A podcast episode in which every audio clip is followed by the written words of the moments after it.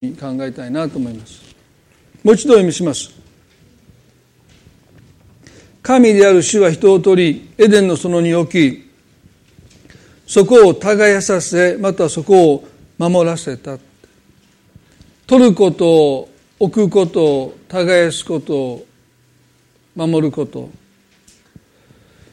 神様の働きとして取ること置くことについてお話をしました。そして私たちの役割として置かれた場所を耕すという私たちの役割ということについてもお話をしました。私たちは神様が置いてくださった場所を置かれた場所として耕していくということ。それが人の本分だろうと思いますね。そしてもう一つ大切な働きはその場所を守るということ。です。ですからこの置かれた場所を耕すということとこの守るということをですねまあ考えるときにその境界線抜きになかなか難しいなと思います。ですから私たちは神様から何を委ねられているのかということについてしっかりとした境界線を持つ必要があると思いますね。私たちは委ねられたものを守るんです。でも時々私たちは何を神様は委ねてくださっているのか非常に曖昧な場合がありますね。ですから境界線を引くということ何を神様私に預けてくださっているのか託してくださっているのかということをしっかりと境界線を引いていかなければ、まあ、守るということは難しいなと思いますね。そのことについてまた別の機会にお話をしたいと思いますけれども今日はこの守るということの本質について聖書から見ていきたいと思います。まあ、この守るというヘブル語はシャマーという、まあ、よく使われる言葉で、まあ、旧約聖書では431回使われています。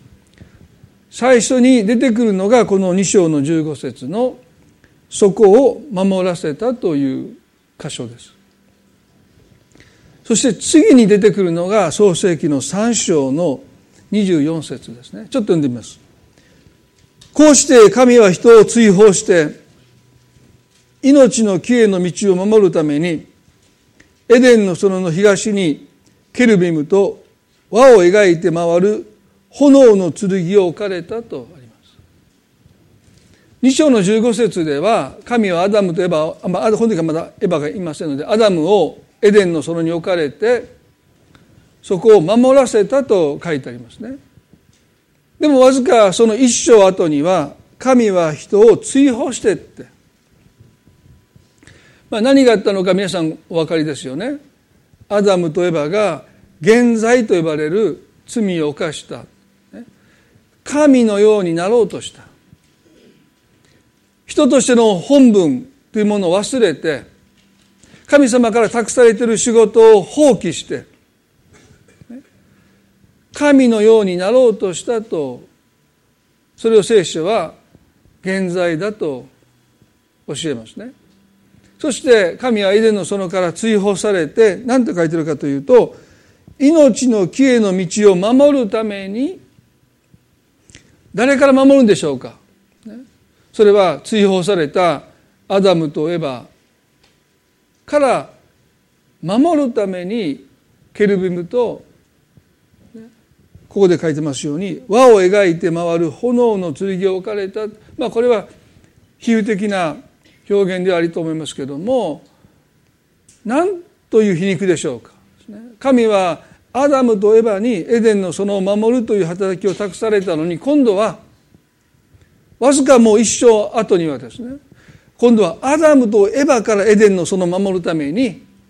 ケルビムと回る炎の剣がそこに置かれたんだというですね。まあなんとも皮肉な出来事ですけども、まあ、このことが私たちに一つのことを教えます、ね、もし私たちが神様から委ねられているものを守るという働きをないがしろにするならば他の誰かがそれを守ることになっていくんだということですね。託されたものが取り上げられるということが起こるんだということをこの箇所は私たちに教えます。そのことはあのイエスのタラントの例えの中ではっきりと書かれてますよね。今日そのタラントの箇所をもう一度ご一緒に考えたいと思いますけれどもまたへの25章の14節にこうあります。天の御国はしもべたちを読んで自分の財産を預け旅に出ていく人のようですと。天の御国、まあ、もう少し言えば神様という方は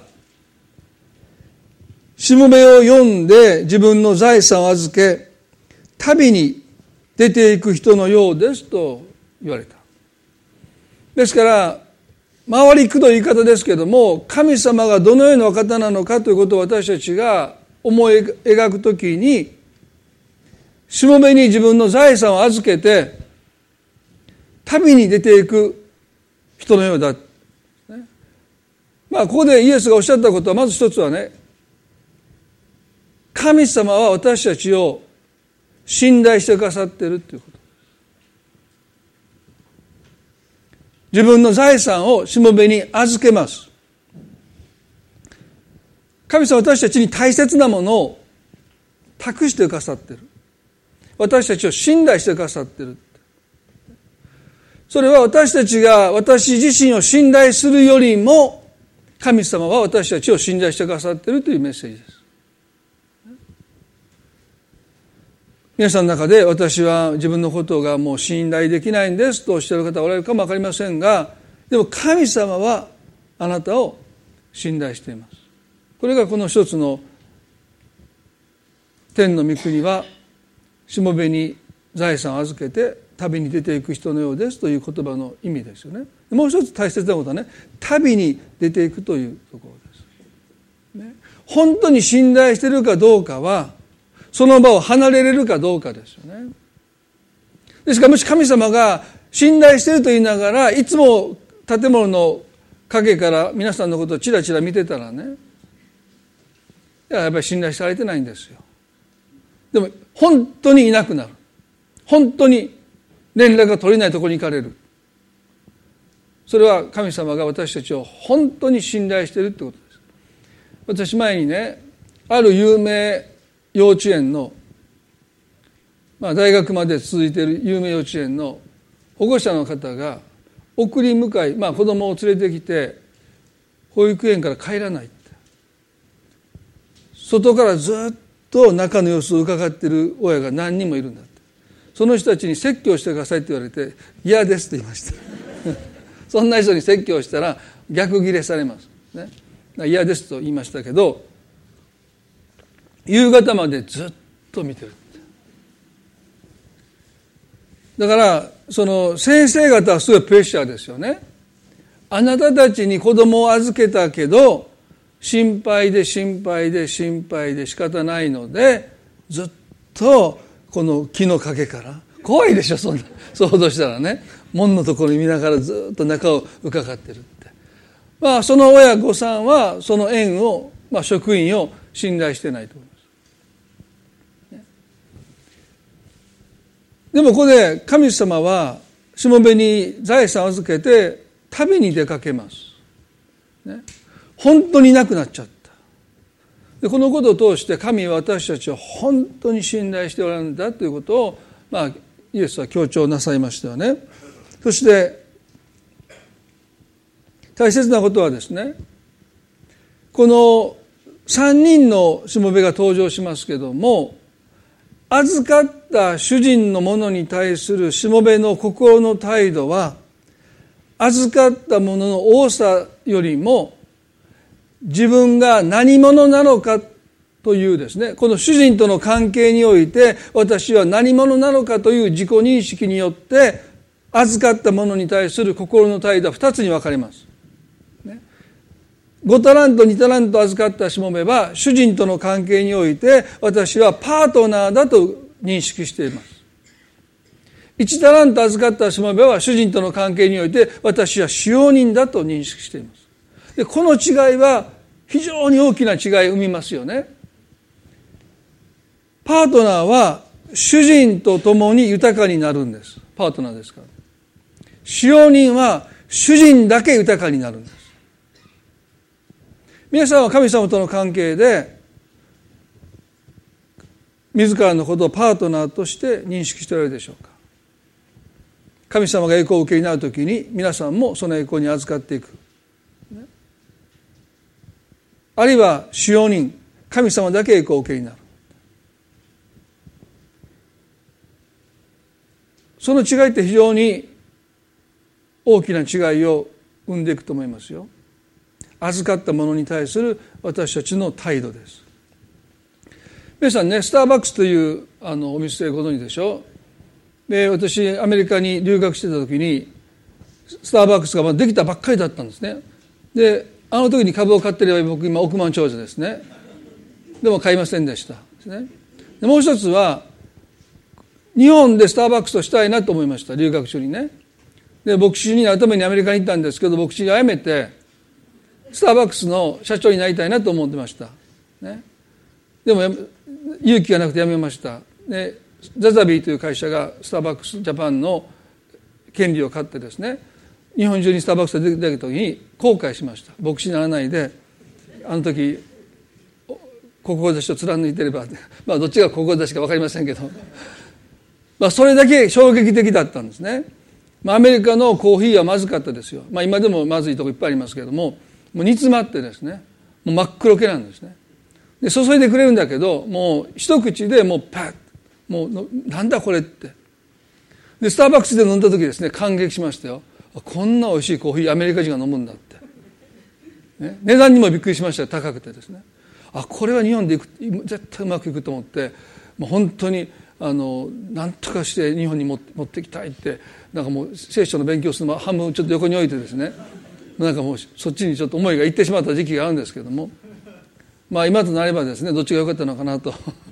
思いますけれども。まああのそういう冗談ですね。牧師の道を貫いてよかったと思いますけれども、まあ、スターバックスではね社長も社員もアルバイトも全員パートナーって言うんですね。でどうして彼らがそのパートナーという言葉を使うかというとこの創業者のシュルツという方が、まあ、非常に貧しい家庭で生まれたっていうのを皆さんご存知だったでしょうかね、まあ、彼のお父さんはトラックの運転手をしていたんですね。である時誤って転倒して足首を骨折したので運転できなくなったので解雇にされました。で今でもねそのアメリカ人の中の多くの人は健康保険になかなか入れないっていうでもその解雇されたので健康保険からも抜けてですね、まあ、非常に苦労なさってその後お父さんは低賃金の仕事を転々としながらまあ随分苦労したその姿を息子の彼が見ていて思ったことはねあんな大人にはなりたくないっていうどこかで父親を軽蔑してどこかで父親を蔑んであんな風になりたくないと思ったんですね。でもだんだんだんだん彼の心が変わってきて、ね。まあ、父が悪いわけじゃないって、ね、人を物のように扱う会社が悪いんだって。だから彼はある本の中でこんな風に言いました。私が作りたかったのは自分の父親が働くチャンスを生涯得られなかったような会社です。従業員が大切にされかつ尊敬され出身地肌の色教育のレベルを問わない会社ですと。まあ苦労したもののように扱われた父親を見て最初はあんなふうになりたくないと思ったけどもだんだん思いが変えられてまあ父が悪かったわけじゃないって人を人として扱うような会社がなかっただけなんだで私はそういう会社を創業したいっていうのが彼の、まあ、今日に至る、まあ、情熱なんだと言われていますですね。ですから、まあ、私はスターバックスで働いている方の何パーセントが自分のことを会社との関係においてねパートナーだと会社が成功すれば自分も豊かになっていくんだという意識を持っているかよく分かりません。でもおそらく普通の会社よりはその意識は高いんじゃないかな、ね、そしたらクリスチャンはどうなのか私たちクリスチャンは神様との関係において共に栄えるというパートナーとしての意識を持っているのかいやいや私たちは使用人に過ぎない神様だけが栄光を受けになって。神様だけが栄えて。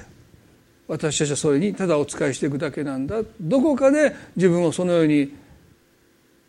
認識していないのかな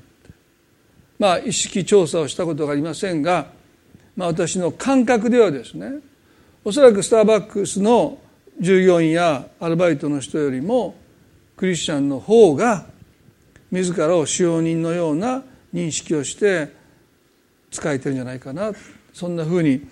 感じてしまいます。25章の15節で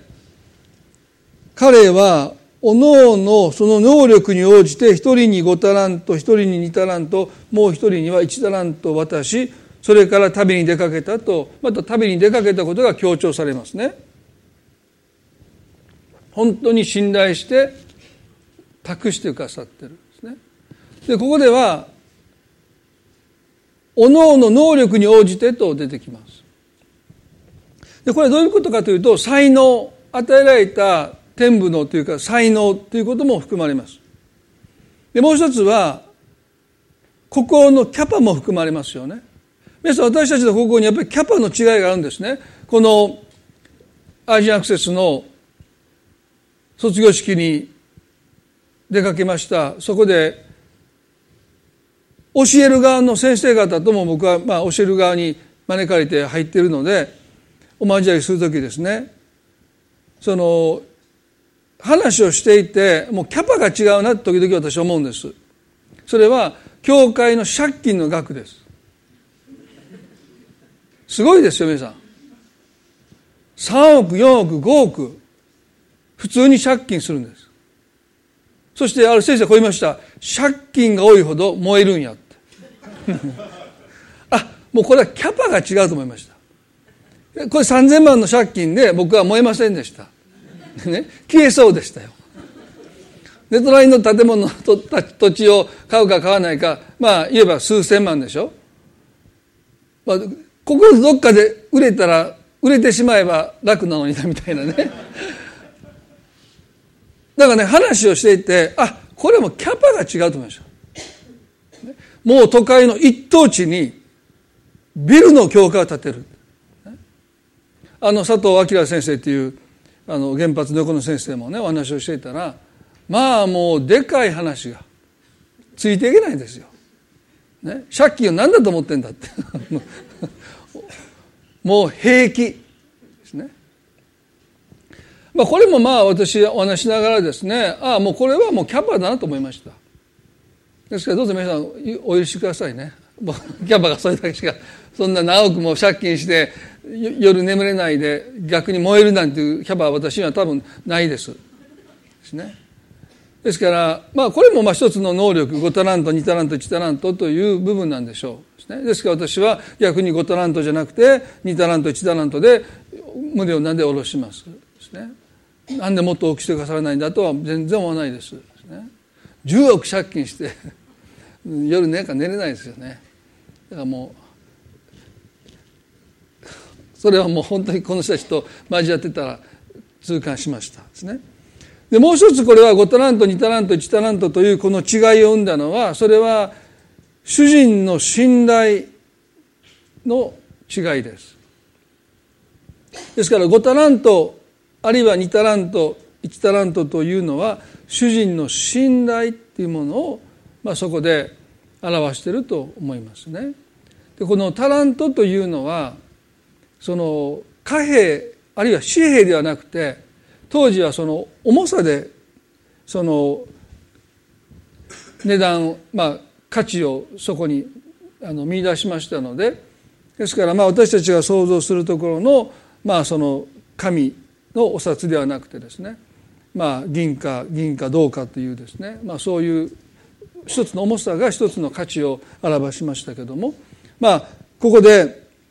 5タラント2タラント1タラントっていうのはですねその重さの違いは信頼の重さの違いです。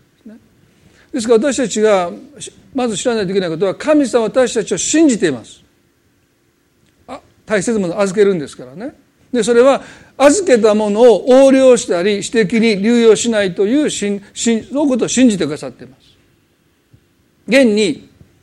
5タラント2タラント1タラント預かったものの誰一人としてこの主人のお金を横領しなかったし私的に流用もしませんでした。あの悪いしもべだと言われたあの1タラント預かったしもべですら彼はそのお金を隠しておいてそのままそっくり主人に返しましたですね。ですから主人はしもべを信じていた。私のお金を盗んだり勝手に私的に使わないということを信じていた。でも信頼は一律にはしていません。5タラントのもの2タラントのもの1タラントのものへの主人の信頼は一律ではなくてまさに預けたものの重さによって分けられていますね。皆さん神様は私たちを信じてくださっています、でも信頼は一律ではありません。それぞれに対して神はご自分の信頼度というものをはっきりと分けておられる、ね、最近教会の MC とこの近隣のお母さんたちの読書会でもそのことについて、まあ、このことを話したわけじゃなくて信じることと信頼することの違いを説明しました。多くの人は信じることと信頼することをどこか混同しています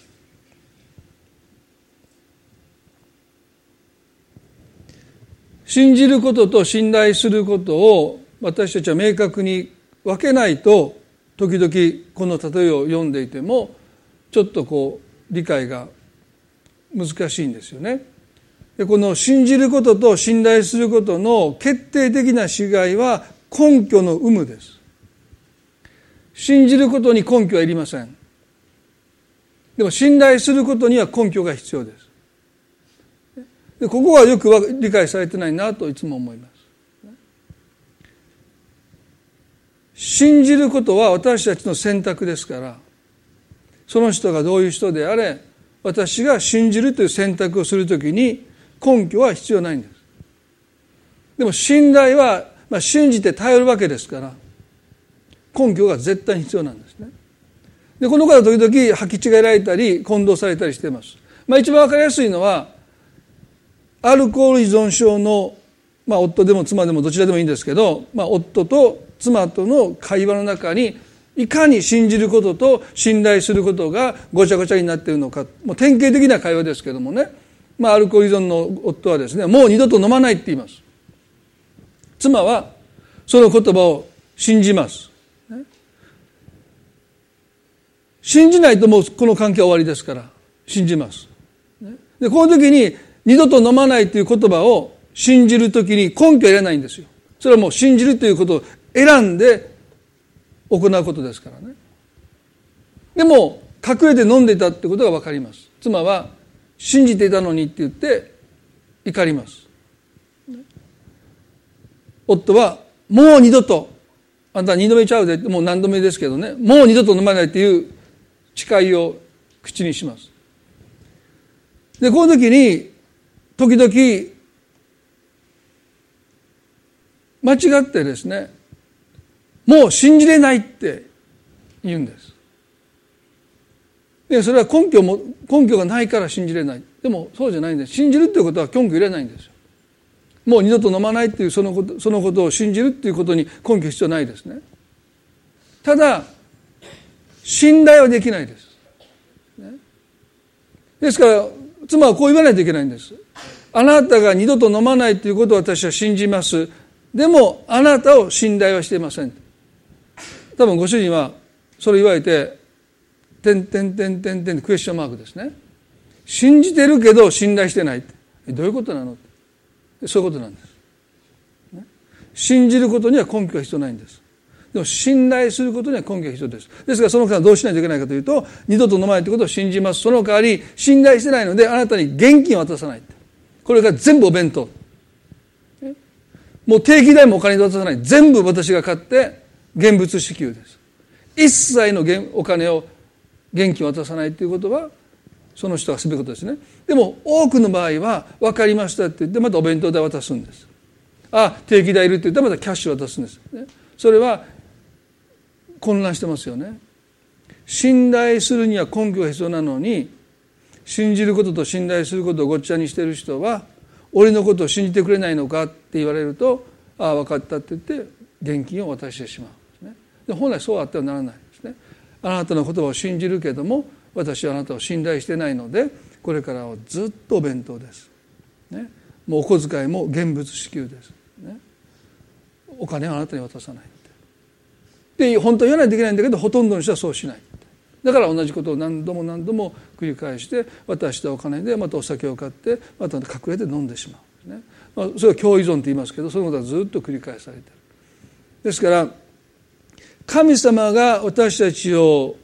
信じていてくださるけども信頼は一律ではないということの意味はですねそれは信頼というのは神様が私たちにくださるものではなくて私たちが神様の心に貯金するものだからですなぜ信頼してくれないのかというその疑問そのものが間違いです。なぜ私は信頼をちゃんと貯金してこなかったのか。ですから5タラント預かったしもべは主人の心に5タラント分の信頼を貯金してきたということですよね。2タラントの人は2タラント1タラントの人は1タラント主人の心に忠実にことを行っていく約束を守るということを通して貯金したものを信頼として主人からもう一度預かったんだということです。ですから私たちが自らに問いたいことは私は神様の心に一体どれだけ貯金をしているのかなということです。なぜ神様あの人はあんなたっとい働きにでも私は何でこんな働きしかないんですかって。なぜ私を信頼してくださらないんですかって。その質問が間違えてますね。私は神様の心にどれだけ貯金してきたんだろう。って神様は私たちを一貫して信じます。それは旅に出るということを通して繰り返されました。でも信頼度信頼の度合い信頼の重みっていうものは私たちがどれだけ神様の心に貯金をしたかによってそれぞれ異なります。でその意味において私たちは平等に扱われます、その意味において神は私たちを平等に扱います、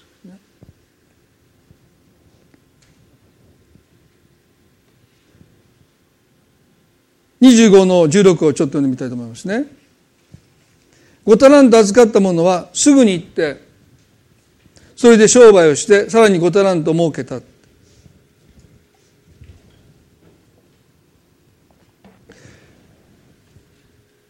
5タラントあるいは2タラント預かったしもべが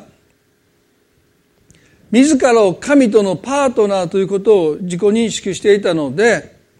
主人のお金を主人の信頼として受け取りました。だからすぐに行ってというのはですね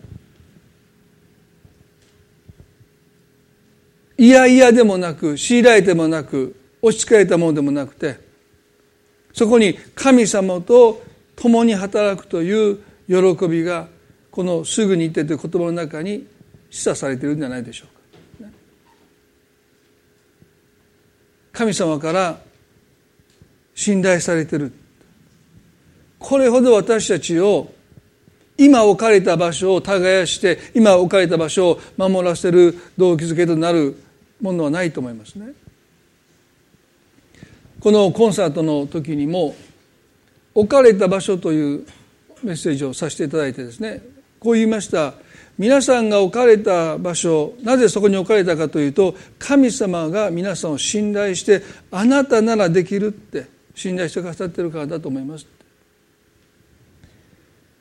皆さんも今いる場所に置かれているということは神様が皆さんを信頼しているということの表れなんです、ね、でも多くの人はそう受け取ってない、ね、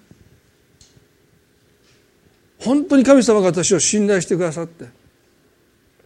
今この場にこの状況の中に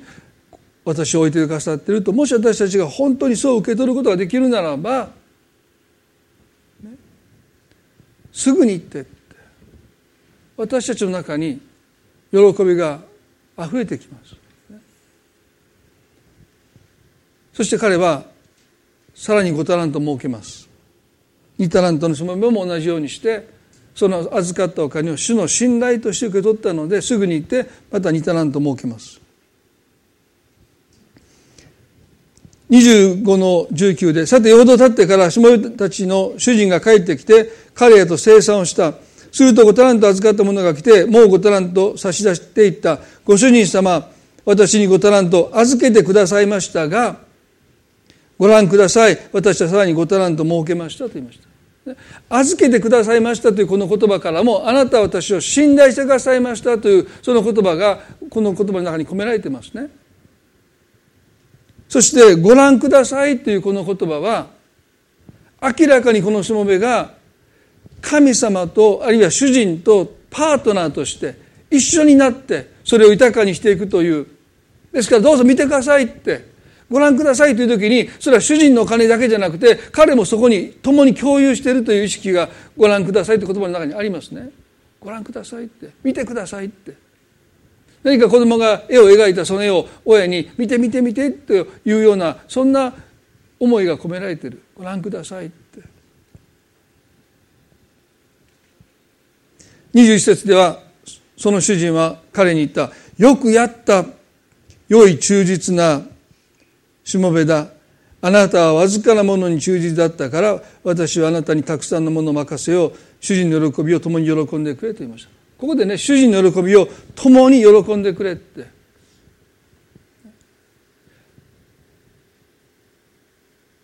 主人もこのしもべを使用人としては見ていません。一緒に喜ぼうって。まさにウィンウィンの関係ですよ。主人が豊かになればしもべも豊かになっていく。だから共に喜ぼうって。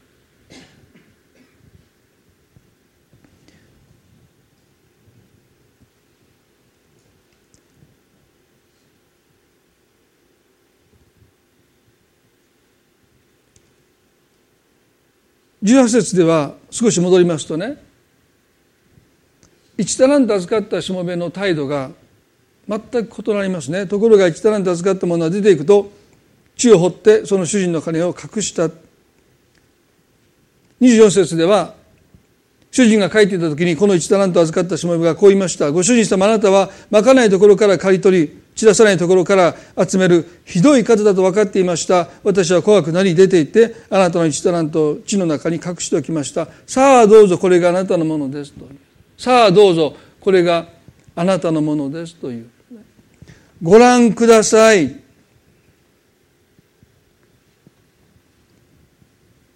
その言葉とご覧ください。私はさらにごタラント設けましたというこの言葉とさあどうぞこれがあなたのものですというこのしもべの言葉の違いは非常に大きいですよね。さあどうぞこれがあなたのものですとそのお金を突き返している。彼は使用人として自分を見ています。あなただけが豊かになればいいんじゃないですか。さあどうぞこれがあなたのお金ですと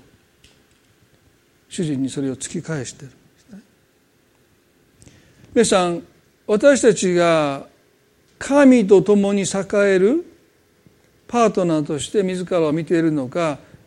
神だけ栄えるという使用人として見ているかによって預かったものに対する心の態度が決定的に分かれてきます。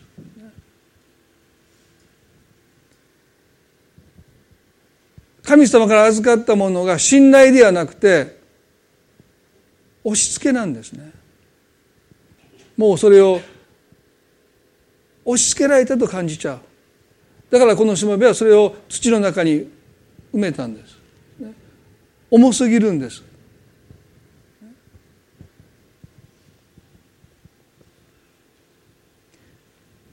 皆さんどうでしょうか？神様との関係において自らパートナーとして神様があなたを信頼してくださってるんだという神の信頼を人生のいろんな重荷の中に感じ取っているのか。なぜ神はこんな苦しみを私に押し付けるのかって。自分だけ旅に出かけて何か押し付けられた苦しみとしてしかその重荷を感じ取ることができないならばもしかしたらご自分のことをどこか使用人として見下しているのかもしれません。でも聖書は一貫して私たちが人生で心に覚える重荷はタラントの重さは神の信頼の重さなんだということですからその苦しみの中にあなただから任せているという神様の信頼をもし受け取ることができるならば私たちの心は大きく変えられていくと思います。どう受け取るかが全てです。願くならば今の苦しみをもう一度受け取り直す。ああ押し付けられたって思ってる。自分だけ旅に出かけちゃって俺たちだけに仕事を押し付けてってあの1タラントのしもべは思ったに違いませんね。馬鹿らしくなってアホらしくなってもうそれを土の中に埋めてしまったですね。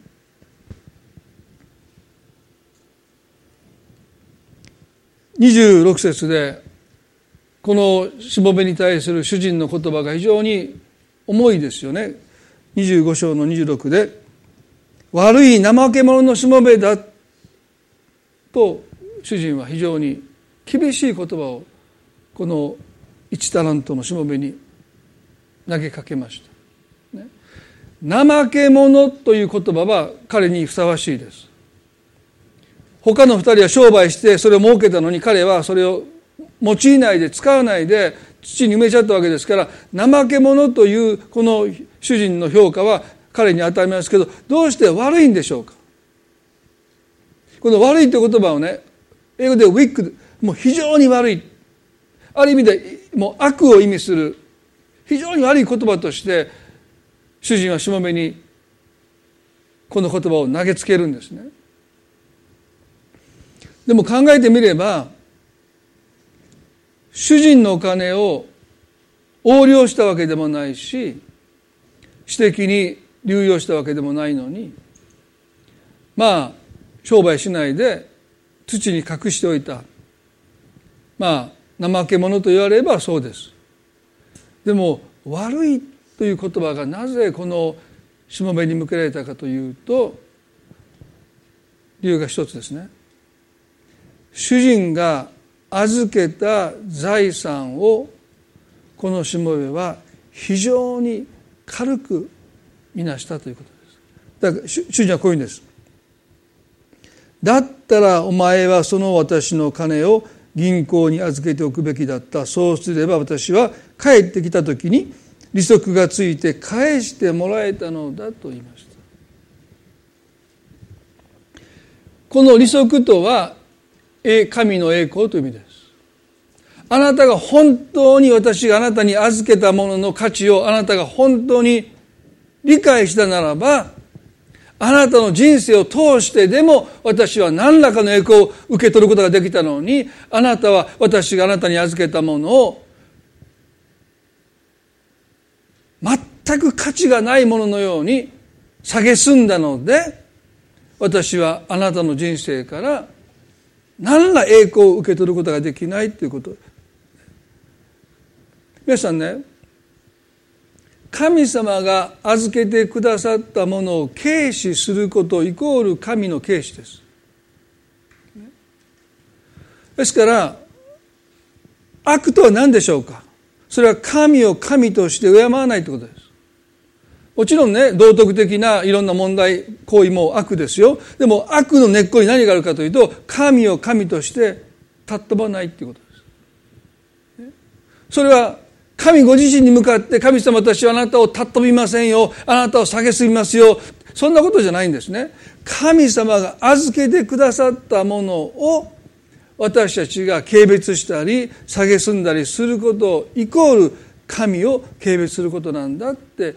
この例え話は私たちに教えます。すなわち私たちの人生を私たちは本当にリスペクトしてるかどうかまず考えたいですね。私の人生なんてね。もうダメな人生なんです。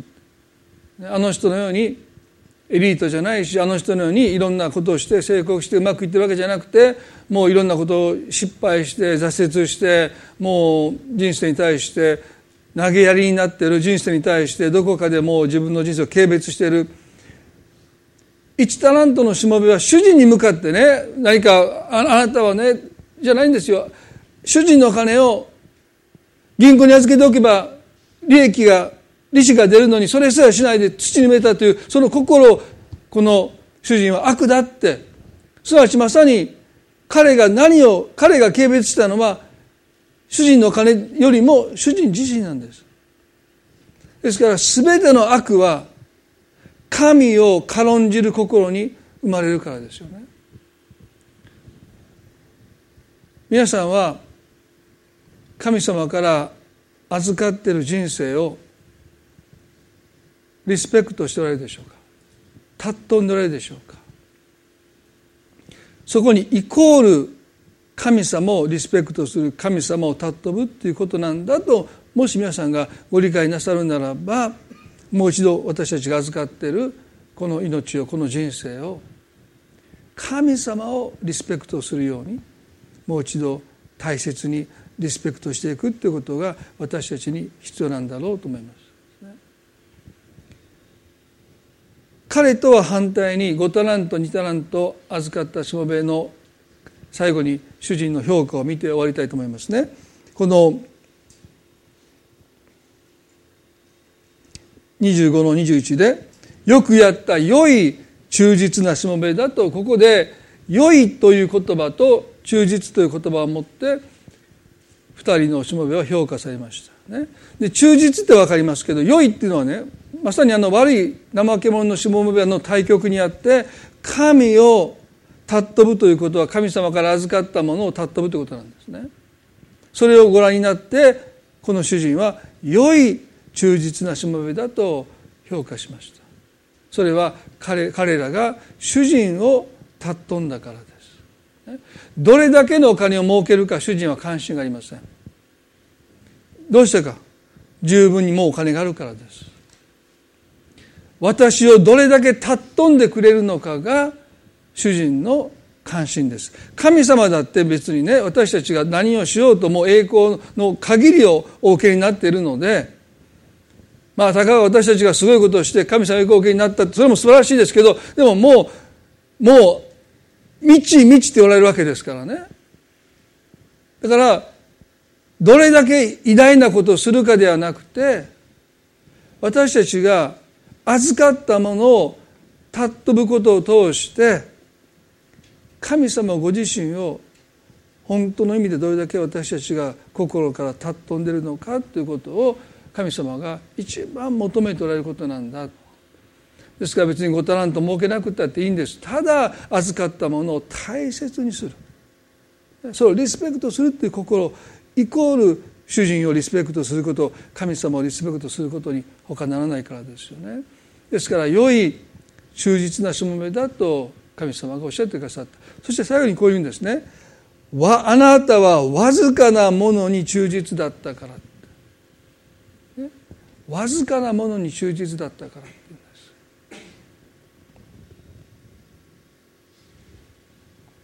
前にも繰り返し皆さんにお話をしましたですね。私はこの箇所の意味をまあ前の教会の建物のペンキを塗った時のお話をね何回かしましたよね。アメリカから戻ってきた時に建物がピンク色でした。で僕のイメージではピンクの建物はイコールなんとなくこうあまり良くない建物っていうイメージがありました、ね、でケニーさんにもう一回ペンキを塗ってくれますかって言われまして「あ分かりました」って言って、まあ、今では考えられないんですけども階段の上にあのはしごというかね脚立を置いてあれ落ちたらもうえらいことになってましたよね。でもまあその時はあんまり何も考えないで健康系にも入ってなかったのにもう一日中ペンキをずっと塗ったんですね。もうボランティアで。そして、えー、もう一日の仕事を終えてそしてそのまま帰りましたで次の時に次の日次の日か、まあ、その次の時にまあケンシさんに呼ばれてですねああの時のあの報酬をあのペンキをよく塗ってくださいましたねって言ってあの褒めてもらえるのかなと思ったらこのハケブラシがポンと置いてあってですね「で豊橋さんこれ分かりますか?」って言うから「はいあのペンキを塗る時に使いました」でよく見てくださいってはあのブラシの刃のところがペンキでバリバリだったんですね。で彼がこう言ったんですね。豊田さん、まあ、これからあなたの牧師になって牧師として歩んでいく中であの一つのレッスンだと思いますけどっていう感じでね。神様はあなたが一日中かかって塗ったペンキよりもあの壁のペンキよりもあなたが洗わなかったこのハケのほほったらかしして書いたこれをここを見てますよって言われたでもカチンときました。そんなとこ見てるわけじゃないんじゃないかと思いました。神様は僕がずっとペンキのとこ見てるんだってこんな200件ぐらいのハケのねブラシのそんな毛のとこにペンキがべっとりついてるそんな神様多めに見てくださいと思いました。言わなかったですよ。そんな言う勇気なかったんで。ここの中ではそう思いました。だから納得しませんでしたけど顔ではまああ分かりました結構ショックですよね。でもあの反発はしてないけどいやそんなのことはね神様はちゃんと見ていてくださるんだって。でも彼はいやいやここを見てますよって。で私もうしぶしぶそれ洗いましたずっとね。5分か10分かけて。でもパーンみたいなのしませんでしたけど、まあ、元に戻しましたよ。でそれからだいぶしてからなんとなくケニーさんがあの日言った言葉の意味がなんとなくそうなんだろうって。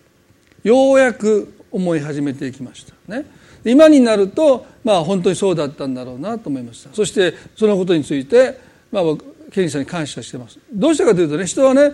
重要なことをしてるとこれぐらい少々神様を多めに見てくださるだろうと思うんですね。で多分私あの時あのペンキの刃をのついたペンキの塗料を落とさなかったことを神様ここを見てるよって言われてなかったらおそらく私の考えはこんなにすごい立派なことを神様のためにしてるんだから少々のことを神様目をつぶってくださるとおそらく思いながらミニストしてると思いますよ。もし神様が少々のことぐらい神は目をつぶってくださると思ったところに目を留めていてくださっていると思うならばゾッとしました。こんなに神のために私は偉大なことをしましたって自分では自負してるけど神様が見ておられたのはそういう働きではなくて隠れてる。人目につかない、ね、200円ぐらいのブラシの毛のにペンキをついたまま書いてしまった。そういうところをもし神様が見ておられるならばわずかなものに忠実だったというこの言葉をねおそらくこんな立派なことをしてるんだからこれぐらいは多めに見てもらえるだろうと私たちが思うところに神の目は注がれてるとするならばあの一言がなかったら私はね人生を振り返っておそらく悔いても悔いきれない思いを多分持ったんだろうなって思うんですね。ですから私はケニーさんとの7年間8年間の歩みの中でおそらく一番私の中で教訓として残っているのはペンキのついたブラシを洗わないでそのままにして家に帰ったことを叱られた。でも私はそのことをずっと納得しなかった。んですねでも54になって。ね。まあ今今したわけじゃないですよ。もっと前にしましたけどもっと前にしたんですけどああよかったなって。これぐらい多めに見てもらえるってそんな思いで今までややってたらえらいことになったと思いますよ。ね、10円ぐらい教会に落ちてる10円ぐらいポケットに入れて 10円ぐらい献金もしてること考えたら誰の10円か分からへんけどまあこれぐらいいいかってそれでチロル買ってね 食べてね。それどうか分かりませんけどもね。まあでもわずかなものに忠実だということを神様が有能やり有能よりも忠実さを神が評価されるというのはね有能な人はこの世界にいっぱいいるんです。偉大なことを成し遂げる人はいっぱいいるんです。でもね忠実な人はほとんどいないんです。だから神様は有能な人偉大なことをする人よりも忠実な人を探しておられる、私たちは神様が有能さではなくて忠実さを私たちに求めておられるんだということをもう一度覚えたいですね。こんなことしてて私は何にもできてないって多くの人は自らを蔑むかもわからないけどそうじゃないんですねそ同じことを毎日毎日毎日毎日繰り返し繰り返し行っているその忠実さを神はわずかなことをあなたは忠実だって言って評価してくださるってことを私たちは覚えたいですよね。そしてねこう言いましたよ。あなたはわずかなものに忠実だったから私はあなたにたくさんのものを任せようって。神様は有能な人よりも忠実な人を信頼して多くのものを託されるんです。ですから私たちがある意味でたくさんのものを神様から託されたいもっと信頼されたいと思うならばわずかなものにわずかなものに忠実であればあるほどですね。神は私たちを信頼してくださるんだと。多くの人はね重要なことには心を向けますよ。これ大切なあなたにしかできない他の人でできない重要な案件だからね重要な仕事だからね任せたよって言われたらがぜんもうやる気が出て分かりましたって言って120%力出すかも分かんない。でもなんで私がこんなことしないといけないんだって他の人ができるじゃないかというようなそんな仕事を任せられて私たちどうでしょう。がぜんとやる気が出てくるんでしょうか。いやもう手を抜きますよ。1タラントのしもは手を抜いたんですね。1タラント。なんで5タラント2タラントで俺が1タラントなんだって。ね。でも神様は私たちが考えることと反対のことを考えてるんですよ。わずかなものに。それがわずかであればあるほど私たちの心を見ていてくださるんだまあ、そのことを私もいつも自分に聞かせないとやっぱり心はね逆に触れちゃうんです。他の人でできない豊田先生にしかできないと言われたらやる気が出ますよね。でも誰でもいいんですけど豊田先生暇そうやからって言われたらシューってなりますよ。あもう手抜いたろって。言われてガーってやる気でよし120%力出そうってなかなか思えないでしょ。豊田先生しか。もう日本中どこを探しても先生しか無理です。顔では笑わないで。ここで大笑いして。思いっきり頑張ろうって。でも逆なんですよね。誰でもよかったんですけど先生たまたま手空いてるからやってくれませんかって言われた時にあ神様はこういう時にどういう心でそれを扱うのか。あご覧になってるんだな。ってなかなか人間はそうは思えないですけどでもこの例え話を読むたびにねああやっぱり目を留めるところが人と神様は違うんだって何度も何度も自分に言い聞かせないとやっぱり人が目を留めるところに自分の心を向けてしまいがちですよね。でもそうじゃないんだって、ね、さあ今日家帰ったら皿洗おうそう思いますよね。トイレの掃除をしようって今思っていますあでも言っちゃったらダメですねもうね教会のゴミ拾おうと思いましたけど今最後にねこの「わずかなもの」っていう言葉がでも実はね1タラントって6,000デナリなんですよ。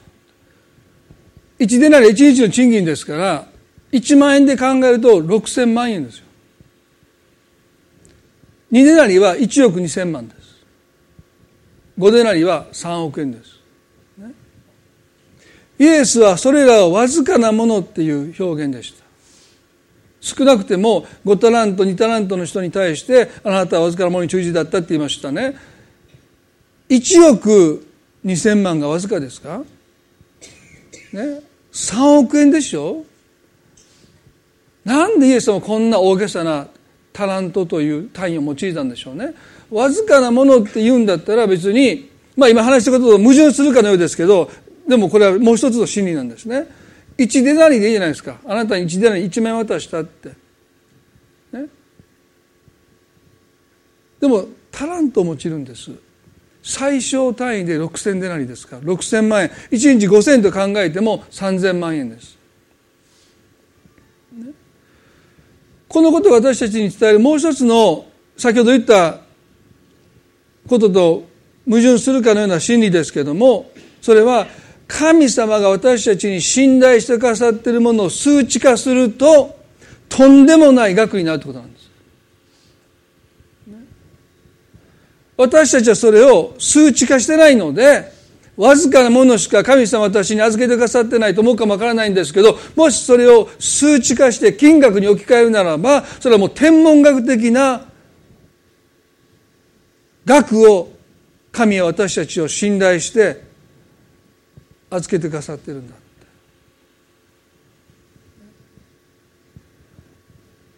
皆さん驚かれると思いますよ。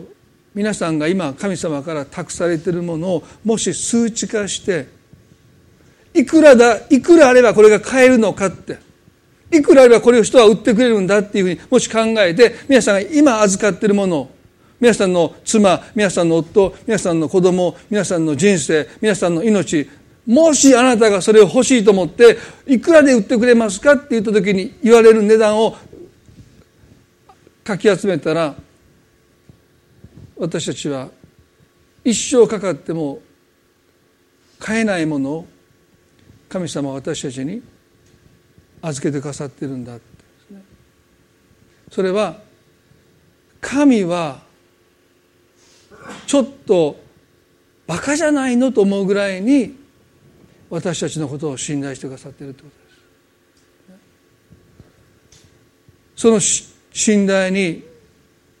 私たちはそれがあまりにもわずかだという思いでそれを過小評価しているかも分かりませんがそれを数値に置き換えたら一生かかっても私たちは手に入れることのできないものを神はあなたを信頼してあなたの手に抱いてくださってるんだ何気ない一日の値段をつけたらいくらなんでしょうか？あなたは何気ない一日の値段をもしかしたらそんなの別に価値がないゼロってつけるかもわからない。でもある人からするともう全財産を出してでも何気ない一日を買い取りたい。私たちが神から頂いている今享受しているもの預かっているものの価値どうか神様私たちに、ね、それをもしあの全世界を手に入れても魂を損じたらそれを買い戻すためにどれだけのお金が必要なのか。多くの人は自分の魂をないがしろにします、ね、でもその魂を買い戻すとしたら私たちはいくら持ってしても買い戻せない、ね、でもいくらだって買い戻せるもののために人生を使っちゃう。本当に大切なもの。価値あるものに。どうか私たちの目が開かれて。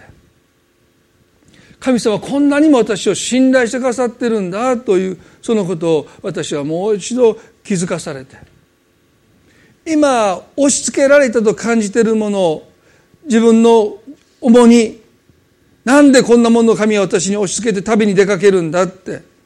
私ばっかりと思ってるその重みの中にどうか神様があなたを信頼してくださってる信頼の重さをどうか感じることができますよ。そして神はあなたのパートナーとして共に首き寄っていてくださることもどうか知っていただきたい。ですね。一言お祈りしたいと思います。どうぞ目を閉じていただいて。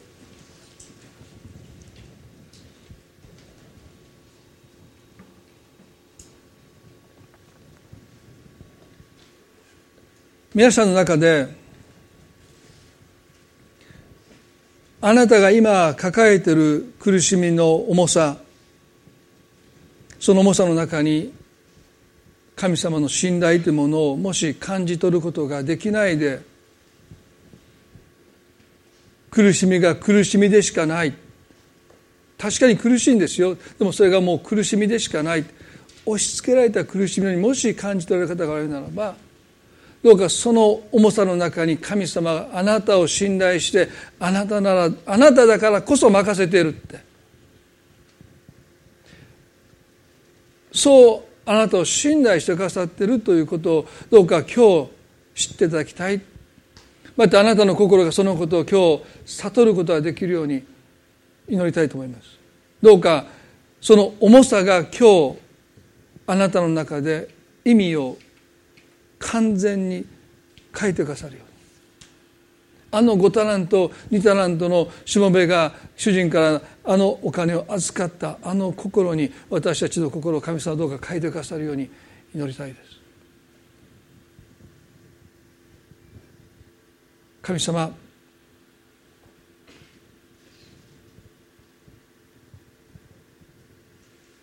あなたは私たちを私たちが私たちを信頼するよりも私たちを信頼してくださっています。神は私たちの人生をつぶさにずっと見ていてくださった。あなた自身がもう忘れてる。忠実な行いを神はカウントしてくださっている。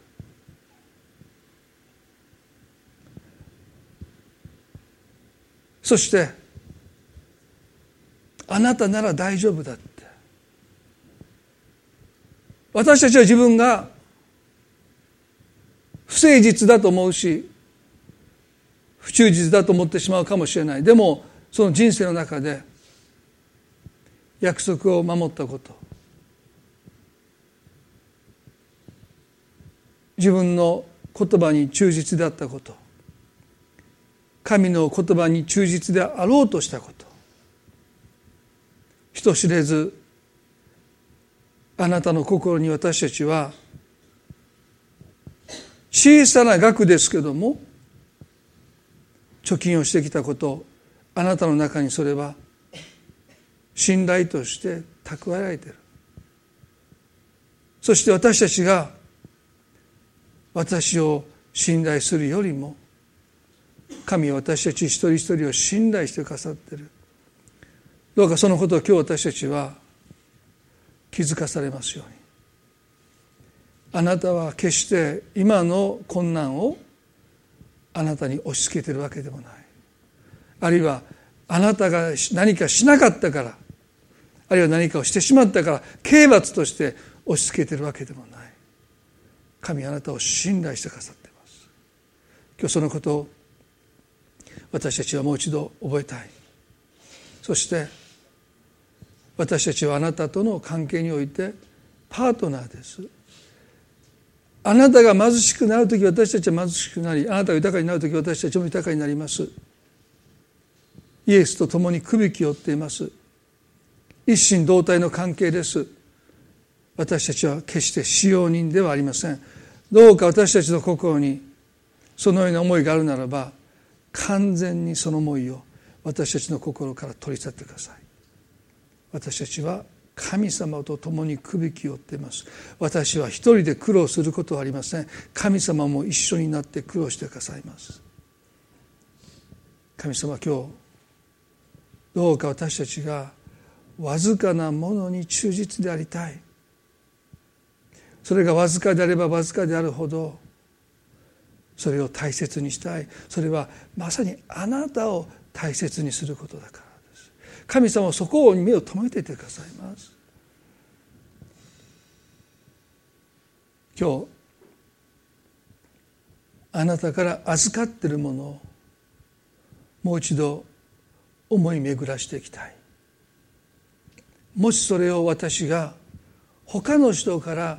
買い取ることができるとするならば一体どれだけのお金を積まないと。いやいくら積んでも買い取れないものを神様は私たちを信頼して預けてくださってる。どうかそれをリスペクトできますように尊重できますように大切にできますように私たちの心をどうぞ作り変えてください。そして神様あなたがいつも私たちの心の中で尊重されますようにリスペクトされますように私たちの愛する主イエスキリストの皆によってこの祈りを見舞いにお下げいたします。どうぞ皆さん静まる時間を見つけてもう一度棚棚卸しをしてねどれだけ多くのものを神様が私たちに